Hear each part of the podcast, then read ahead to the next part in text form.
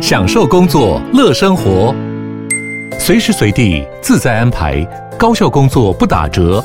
HP Dragonfly 一公斤轻巧机体，搭配超长效电池，三比二萤幕比例，视野更高，看更多。支援触控功能，好看又好滑，顶尖安全的工作好伙伴。HP Dragonfly 顶级商务笔电，采用 Windows 11专业版，在任何地方展现卓越的工作表现。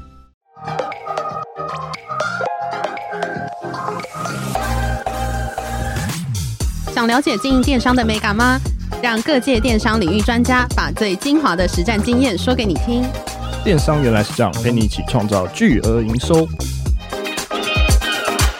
大家好，我是林科威，我是一方。直播产业在台湾一直非常的火红，那许多平台都有非常多的知名的直播主，其光环完全不输艺人或模特。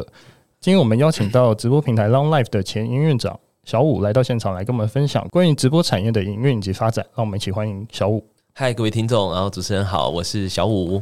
那想请小五自我介绍一下你之前的职业。呃，我在直播这个产业运气蛮好的，已经七年了。就是从二零一六年嘛，一路看这个直播，从嗯台湾还不太陌生这一件事情，到现在其实满街的直播组，然后各个平台其实有很多直播组，嗯、所以从没有吧，然后一直到现在，其实家喻户晓。那我刚好专精的比较是在这种直播平台的领域。跟大家的印象的呃带货直播啊，或者是电竞直播都还有一点点不同。那我觉得它的门槛是更低的，就是谁都可以做这样子娱乐嘛。你可以讲一些有趣的事情，或展现你的才艺，或经营你的个人品牌。所以我大概是在这个领域经营了七年。诶，所以你之前是直播主嘛？对不对？对，我曾经是呃浪 life 第一名的男主播。曾经，哇嗯，你那时候表演什么？跟听众分享一下。对我，我其实更早之前我是全职的魔术师。嗯，对，就是我很喜欢魔术表演嘛，然后也办过一些演出，然后做了很多魔术相关的工作。那时候其实也没多想，就觉得直播是一个新的机会嘛，然后就想说试试看。没想到一试就这七年就深耕在直播这个领域里。然后我也是一开始也是个素人，其实就是没有这么懂，就是要在直播上怎么呈现魔术。然后大概大概播了一年后，我大概抓到了一点诀窍，对，然后这些诀窍就帮助我这样一路成长。从可能原本没有什么观众啊，累积了一些观众朋友们，然后也累积了一些战友，然后渐渐的就在很多比赛里面得了第一名。然后后来我大概播了第二年的时候，其实我就成为平台第一名的主播了。那时候第一名的规模，就是收入规模大概是多少呢？第一名的收入规模，本质上因为我们的那个打赏其实是有一个公开的榜单的，是对。然后当时那一年，其实我收到了超过一亿的钻石打赏。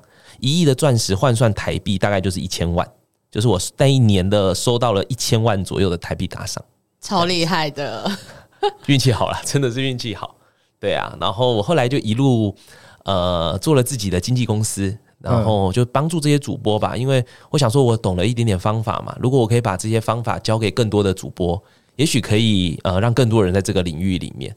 然后大概六个月后，我就成为浪 life 第一名的经纪公司，就最大的经纪公司。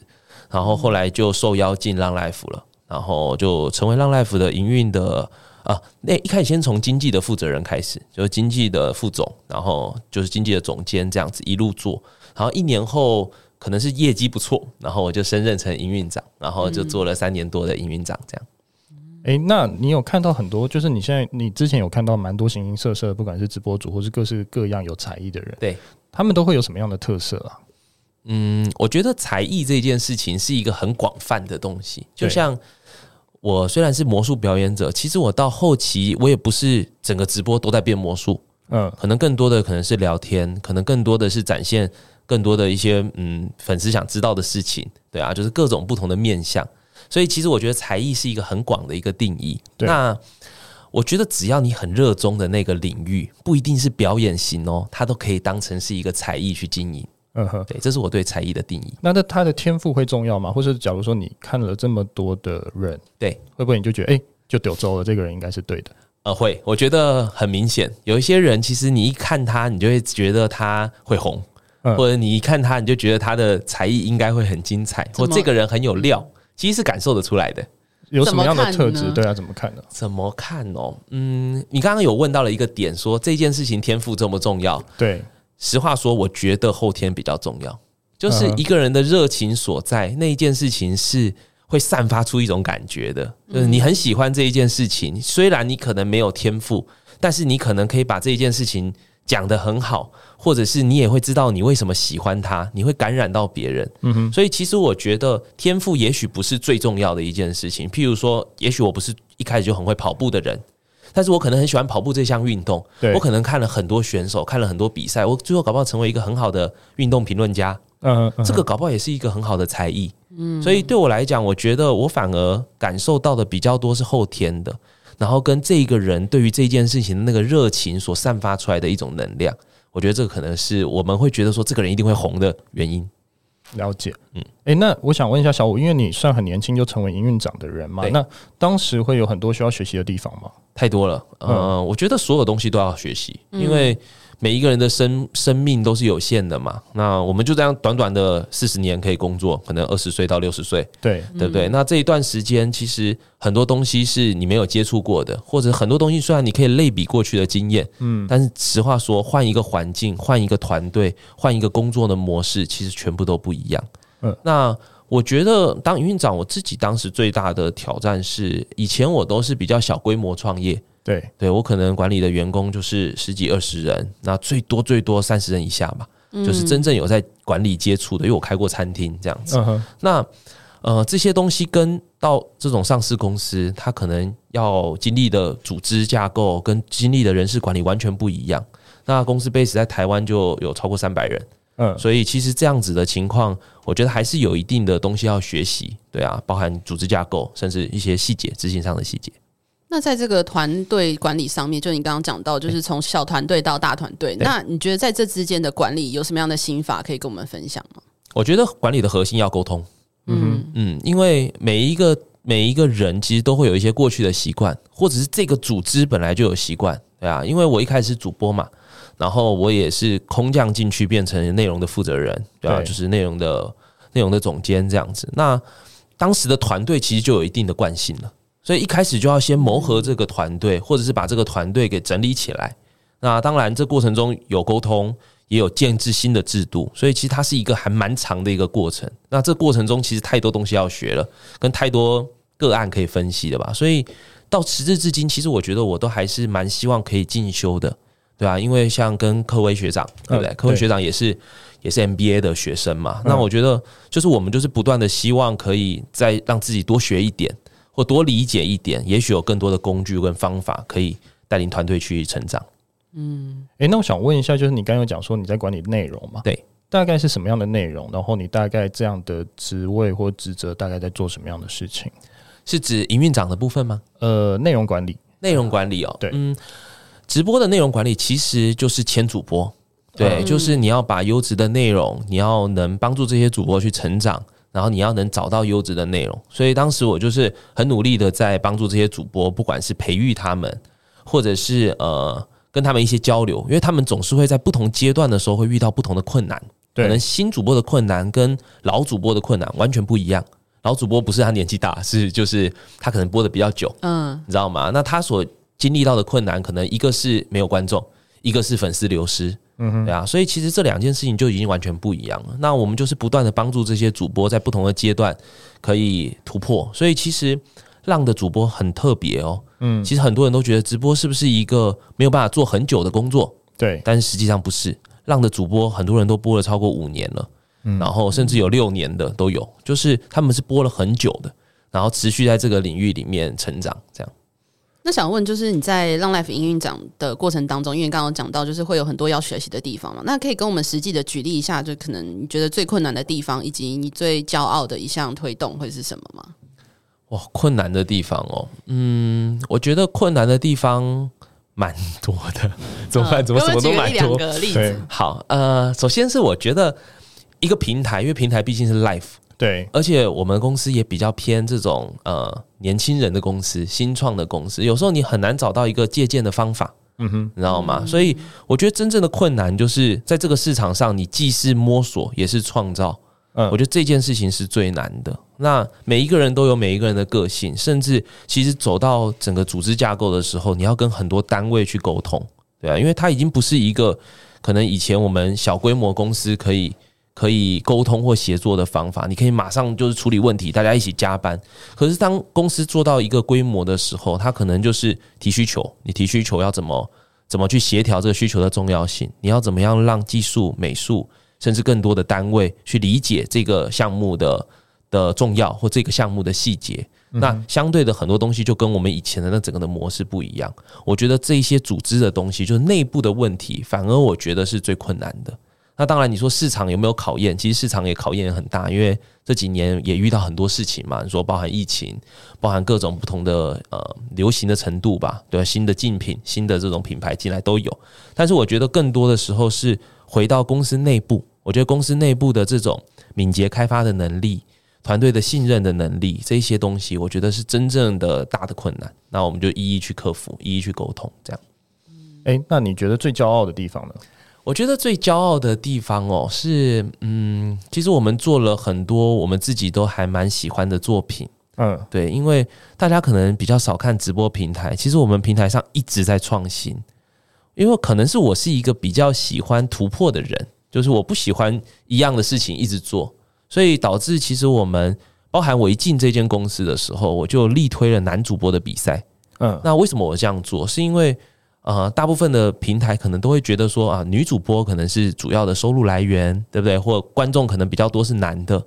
可是我说这样是不对的，因为男主播可能经营的更辛苦。对，那男主播也应该要有他们的比赛，甚至你看，我们针对小主播，嗯，甚至针对呃嗯比较有才艺的主播，我们都会有相对应的照顾。对，对啊，我觉得这件事情是我觉得很开心的一件事情，因为到最后，其实我们的男主播就起来了。然后也培养出很多的女用户，对对不对？女的观众，然后甚至这些小主播，甚至有才艺的主播，从原本不会到会，我觉得看到这个成长，其实后面当然都是他们自己努力来的。但是我觉得前面我们因为帮他们一下，种了一个种子，或者用了一些活动或一些呃方式让他们成长，我觉得这个成就感是整个团队最最开心的一件事情。只有这个成就感，才可以让这个团队持续在成长，因为他们也会觉得说，他不是一直在做。一样的什么数据开呃，就代码的开发一样的事情，对，啊，而每一次都会有一些新的这种突破，这样。诶，那我想问一下，就是从男主播的角度，这会算是创新吗？就是在直播领域里面，因为看起来好像也都是女生主播呃为优先的一个地方嘛，对不对？我觉得当时是创新，但是现在本质上这个创新是很好模仿的嘛，对，就是你看到别人这样做，你也可能可以这样，做所以。这个创新已经大概是我六七年前的创新了，一直时到至今，其实还有很多很小很小的地方，甚至有呃完全独创的功能，是我们看到用户跟主播需要的，然后我们去开发出来，而不是透过模仿或借鉴别人的方式去做的。对，那想要问一下，就是像 Long Life 这样的一个直播平台的商业模式，目前都是以直播主的抖内为主吗？还有其他的商业模式吗？呃，抖内为主，本质上我们呃百分之九十以上的营收，甚至九十九以上营收都来自于抖内。是，对。但是我觉得早期我我听到这样子的讨论的时候，其实我觉得有一点点错，因为其实我们的抖内还有分很多不同的样貌。嗯，对，有可能是有什么呃呃订阅啊。嗯，有可能是有加入会员啊，甚至有可能是有买一些造型啊，这样子。哦，对，所以其实虽然乍看之下好像都是粉丝因为喜欢主播而产生的一个消费行为，对对，那广泛的定义就是抖内嘛，对，但是实际上它其实过程中还有拆分了非常多东西在这里面。所以你把它统称都叫抖内，对不对？本质上是因为就是因为你喜欢主播做的这些行为嘛。了解，了解。嗯，所以它比较是有点加入游戏化的一些事情，就是可以换一些装扮或者是什么的。对，一方提到关键，我其实在这里面做的最多的，其实就是游戏化的运营。嗯，对，就是持续。因为你看，我以前做内容的负责人的时候，其实我就是去培育主播嘛。那你可以透过教他们，然后帮他们上课，或呃帮他们排解他们的问题。但是你要想怎么样可以一瞬间帮助更多的主播，我就把这些方法做到了平台里，透过活动。透过引导，透过任务，对啊，透过各式各样的游戏性，对啊，让他们不自觉的在这里面就建构出了一个生态，这是 Long Life 走到今天的一个，我觉得一个很大的核心关键。嗯，那想问，就是针对这样子商业模式相对起来比较单一的一个情况，你你的想法会是什么呢？怎么解决，或者是你觉得这样也 OK？这样？呃，我个人想法，对，不代表不代表任何其他人的意见，对，是是。就是我觉得哈，哎，等下，首先题外话一下，我觉得两位主持人好像今天在面试别人的感觉。哦、真的吗？我原本是以为是一个很很轻松的聊天，可以轻松聊了。太对啊，太多问题的感觉还蛮有趣的。那没关系，我可以先回答这个问题。就是首先是我觉得单一的这种收入渠道，以我个人的角度，你看哦，菜市场卖猪肉的人也有可能很赚钱。嗯，你会说哦，因为他只卖猪肉，这是一个不好的商业模式吗？其实我的我的最直觉的观点就是这个，你知道吗？今天这个商业模式虽然单一，但是如果这个商业模式是很很强的，而且这个单一商业模式是很大的，其实完全没有不好。就跟如果你说我卖房子，我就只能透过这种销售然后抽成，好像这个商业模式很单一。可是如果这个量体是很大，需求是很高的，对啊，而且频次也很高，因为。我们几乎不仰赖单一主播，不是说我们就只有一个一个用户，然后一个主播去撑那个营收，完全不是。我们是有好几千位主播去撑这样子的营收，好几万的用户去这样子消费。所以其实对我来讲，我觉得这一种商业模式不会不好，甚至我们在这种商业模式下，其实我们有做了很多分支。对啊，同样是这样子的打赏行为，他可能是经历过了一个游戏化的运营，然后就他可能有经历过不同的消费路径。他可能是因为喜欢这个主播的衣服，所以我买了这个东西。我可能是喜欢这个主播的这个的荣耀感，我跟他一起成长，我守护某一些主播。所以我觉得他其实往下去看，他其实是分的很多的。嗯，诶，那小五，你觉得直播的商业模式未来有什么样的变化可能？啊，太多了！我觉得直播这七年来一直都在变化。对对啊，包含你看，我们当年一开始在找这种明星艺人的时候，其实他们是是回答你说，呃，这个直播这个领域，我们要再评估看看。六七年前的时候，我们找这些明星艺人，但现在很多明星艺人都非常乐意的跟网红啊、跟直播主去合作，甚至跟我们平台合作，都是很容易的一件事情。所以其实整个的大环境一直在变化。那为什么会大家都会有这样子的价值观的改变呢？其实就是因为它整个的消费模式。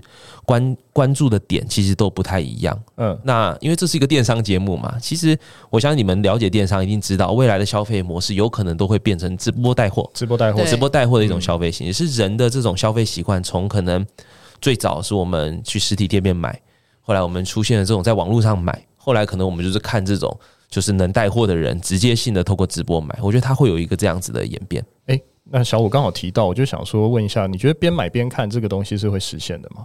边买边看，我觉得一定会，因为我觉得人的时间是有限的，嗯，对啊，就是而且销售这个东西本来就是要有视觉去辅助的。我们看一个东西，我们不会听到说哦，听到一个麦克风很好，我就买了一个麦克风，不会嘛？对，我们不会听到一件衣服很漂亮，我们就买，一定是因为我看到这个衣服。所以你说边买边看，边看边买这件事情是百分之百。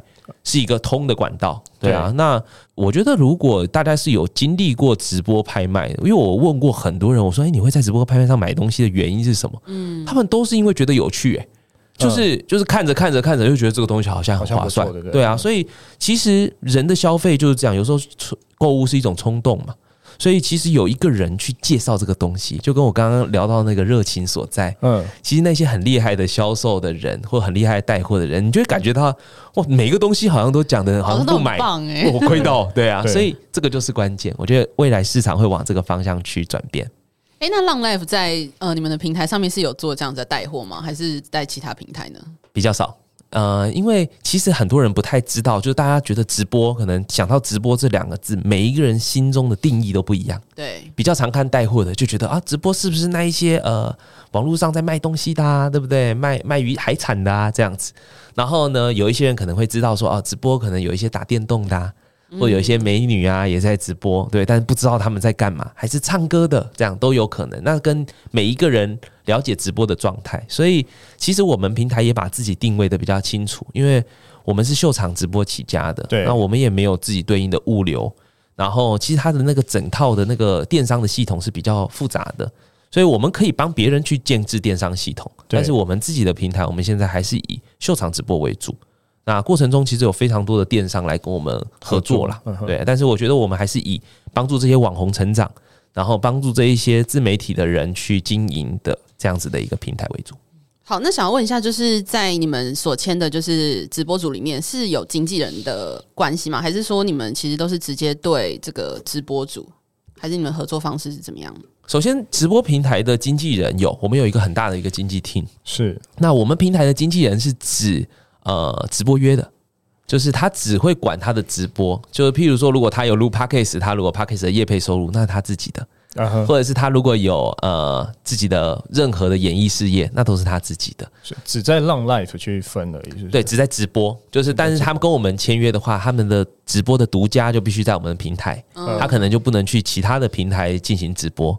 那这样子的情况下，他在我们平台也会得到比较好的流量，比较好的收入。所以我们的签约主播其实历年来下来已经破万了。嗯，对，我们其实经历过非常非常多主播了。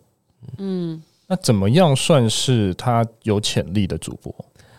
我觉得潜力的主播，嗯，我觉得潜力可以靠后天培养。对，就像你刚才讲，我我百分之百认定可以靠后天培养，因为我帮助过太多主播是素人。我之前有出过一本书，嗯，叫做《直播主不能说的秘密》，嗯，它就是因为我我开了非常多讲座，然后帮助了很多主播在从不会到会。然后甚至有很多人来了好几次，就是我就跟他说，呃，这是一样的内容，你确定你要再听一次吗？但他们就可能从很远的地方都愿意再来听第第二次。然后后来我就就收到远流的邀请，远流出版社的邀请，就出了这本书。那大家有兴趣，其实真的也可以去书局翻一下，就是各大书局你都可以直接翻。那里面我放了很多故事跟方法。其实对我来讲，我觉得直播主是完完全全可以靠后天去培养的，因为这个领域其实还算很新。对，你知道吗？就是很多人也不太知道怎么经营，也不太知道怎么样去互动。那可能透过学习可以少踩很多坑。对，那想问一下小五，因为就是最近 AI 也是崛起嘛，那你觉得直播产业跟 AI 会有互相的影响或是帮助的效果吗？绝对会。呃，直播产业哈跟 AI，其实我们在很早的时候其实就已经加入了一些 AI 的的功能呐，因为我们整个技术团队其实是很严格的在监管。整个的直播的，因为直播上是 live，它不像录播，我们可以这样子影片过来再审。对，直播是 live，所以我们其实有蛮大的人力跟 AI，对啊，因为人力一定人力有限嘛，二十四小时去监控其实一定有限，所以我们有一些 AI 的基础的辅助，包含这整个的画面里面有没有裸露啊，嗯、这些语言里面有没有不雅的字啊，嗯、这样子的一个 AI 的辅助，那。可能一方的问题是另外一层，就是你看现在 AI 突然这种爆炸性的这个发展，对啊，那未来会不会产生很大的改变？我自己知道，我身边有很多人在开发类似的东西，不管是 AI 的这种虚拟的主播，甚至它可以模仿你的聊天去进行这种对话，去经营你的粉丝，它都是有可能产生的变体。所以我只能说一定会影响。那我也不太确定哪一些东西会先窜出来。那至少我们现在其实都已经有在实验很多的东西了，包含我们甚至有 AI 的礼物，对啊，就是去去收录这个主播的语言语言结构，然后可以录出主播的声音，这样子的东西都有。所以现在的 AI 是比较偏向去审查或是审控这一些新三色的东西，没错。对，那有没有朝向类似虚拟人或是 AI 的一些虚拟人的方向前进？我们公司目前还没有，嗯嗯，但是有在研究，因为这是一个趋势嘛。那我们可能会投注比较大的心力在研究这个趋势上面的东西。对，了解。哎，那我想问一下小五，就是除了 AI 以外，像抖音、YouTube 或者是 IG 这些短影音，是否直接会影响到直播的一些市场？嗯，我觉得会。嗯，对，因为大家使用网络的时间是有限的。对，那你可能每天都在看 YouTube，你就没有时间去网络上购物，你也没有时间看直播。所以，我觉得所有的这种呃时间的增强吧，我觉得是一个。非常非常公平的一个游戏，就是哪里的内容吸引你，哪里的内容有价值，你就会往哪里走。所以你刚刚提到这所有的平台，其实我觉得都会影响直播的数据。然后，所以不要说平台啊，就连疫情刚复苏的时候，外面都在塞车，你知道吗？就是整个譬如说雪隧都在塞车，然后你有时候你去宜兰夜市，你发现哇，这这是。我我遇到好几个主播，对，然后你后台再回去看那个数据的时候，你就会发现哇，今天的数据是有明显的一个落差的，嗯，对啊，所以其实我觉得人的时间专注力都是有限的，嗯，了解。那你们怎么去就是增加浪 Life 的平台的收看或是留存率这样子的一个呃，就是观看观看数，就是大家可以就是在你们平台上面。我觉得人是最有价值的东西，嗯，所以回到最终其实就是内容。因为你说要怎么解决这样的问题，我们可以加入更多的旅行内容啊，嗯，对不对？也有可能可以户外的主播啊，所以其实补足各种类型的内容，你才有可能抓到各种类型的需求。对，所以其实，在我们这种以平台端服务来讲，其实我们不会觉得说你一定要做什么内容，对啊，因为这种内容可能是一个可能都已经很多人在做了，对啊，很多人在做的一个红海市场，对对啊。那对我来讲，我觉得回到回到主播来讲，他们就是第一要知道自己比较适合做什么内容，你适合才艺吗？还是你适合分享专业知识？还是你是适合陪伴？你知道吗？就是我觉得它都是不一样的状态。那当你找到这样子的这样子的属性的时候，你就用全力去经营。对，嗯，诶，那我想问一下，就是因为刚刚你有讲说，呃，在这么激烈的竞争之下，直播主要怎么创造出高品质的内容？他是就像你说，他可能去外出吗？或是做露营系列的吗？他要怎么样去创造创造出比较好的内容？呃，这个问题其实蛮大的。嗯，对。那我觉得讲的简单一点，我觉得这个内容一定要你自己感兴趣。对，对，因为如果你这个内容你自己也是不是专家，你自己不要说一定要超级专家，就你自己没有花时间去研究，你只是因为别人都在讲这样子的内容，你就去模仿，这绝对不会是高品质内容。那好，当如果你的内容也不错的时候，就有点像 Podcast 一样，你知道，就是收音的品质怎么样，你的拍摄的品质怎么样，对，你传达出来的视觉感怎么样，甚至你的口条怎么样，我觉得都会影响这整件事情的经营的方式。所以回到。你问我怎么样生产出高高品质的内容？其实第一就是那个内容你一定要很了解，第二就是你一定要也把这些周边就是观看的关系结构，甚至如果大家现在专注力是有限，你不能讲超长啊，你前面铺成超长，就是内容摆在后面，观众可能都走光了。嗯，对，了解。诶，可是你刚刚又讲说后天可以培养嘛，所以等于说你有兴趣再去培养，还是你没有兴趣再去培养有兴趣的东西？呃，我觉得这是两件事情，一个就是培养兴趣嘛，对，你知道吗？但是我刚刚指的这个内容是可以培养的很大的一个核心哦，是指你看哦，几乎所有的 YouTuber 他都跟你讲他们是越做越好的，嗯，他们一开始也不会拍摄啊，你知道吗？他们也一开始也不知道怎么打灯，但是你看他们可能到一定的状态的时候，可能也赚到了一点钱，他们就会升级他们的器材，升级他们的拍摄空间，对，所以其实直播主也是。那我认为这样子的成长就叫做后天培养，它其实是一个循序渐进的过程。一开始我也不知道在直播上要说什么，我甚至一开始在播自己播直播的时候，我每天都还记录下我今天大概讲了什么主题，我变了什么样的魔术。因为我刚刚讲过，十天前是魔术师嘛，嗯，因为我希望我让不同的观众可以看到不同的内容啊，甚至我也在去研究说，我到底在这个这个上面要做什么样的内容，观众最感兴趣。我那时候还讲绘本。嗯，因为我觉得你说要讲一本书，在直播上是专注力有限的地方，你讲书一定会失败。对，那我想说，那讲绘本有视觉，对不对？大家可以看，而且绘本有时候比较简单，比较有想象力。结果后来发现都行不太通。对，如果单论这个个案了，那我也可以简单讲一下这个个案行不通的原因，因为直播不是录播。你看哦，你们的节目大家都可以从头听到尾，可以知道哦，这个人大概是什么背景的，这个人大概讲的内容，他感兴趣的东西。但直播不是，你就想我绘本讲到中间，这时候突然进来了一个观众，他完全听不懂我前前面在讲什么。哦，OK，对，那你要那他要怎么插进来？他就像迟到的那种学生一样，你知道吗？他是没有办法进来的，因为那个绘本是有个故事线，所以为什么直播主常常在他的直播里面一直不断的重复？你仔细去看，他们都一直常在重复，就是因为直播就是一个人进人出的地方，对，要迅速的抓住观众的这个注意力。了解。可是这样观众不会觉得说，就是一直都在的观众不会觉得说，哎，你为什么要一直 重复一样的事情？而且一直被洗脑啊！我我跟你讲哦，到最后观众其实是跟你是一起成长的。我的观众啊，很多时候第一他一定会说。啊，那个，因为他们都叫我老千啦，吴老千，出老千的老千，因为我姓吴，然后因为我以前变魔术，然后我就取了老千这个名字，因为好像我会玩扑克牌这样，然后他们都叫我老千，老千，你要记得喝水。那观众会一直提醒你喝水，他会觉得说你们这样讲了这么多话，然后很辛苦，嗯你要记得喝水。或者是有观众进来，那个有粉丝还会说啊，你可不可以变那个魔术给他看？他是我的朋友或什么的。哦，就是其实他是一个这样子的过程，他们也不怕重复看到事情。重复听到你的话，有时候他就是一个拿捏跟平衡，他可能就是后天学习来的。嗯，了解。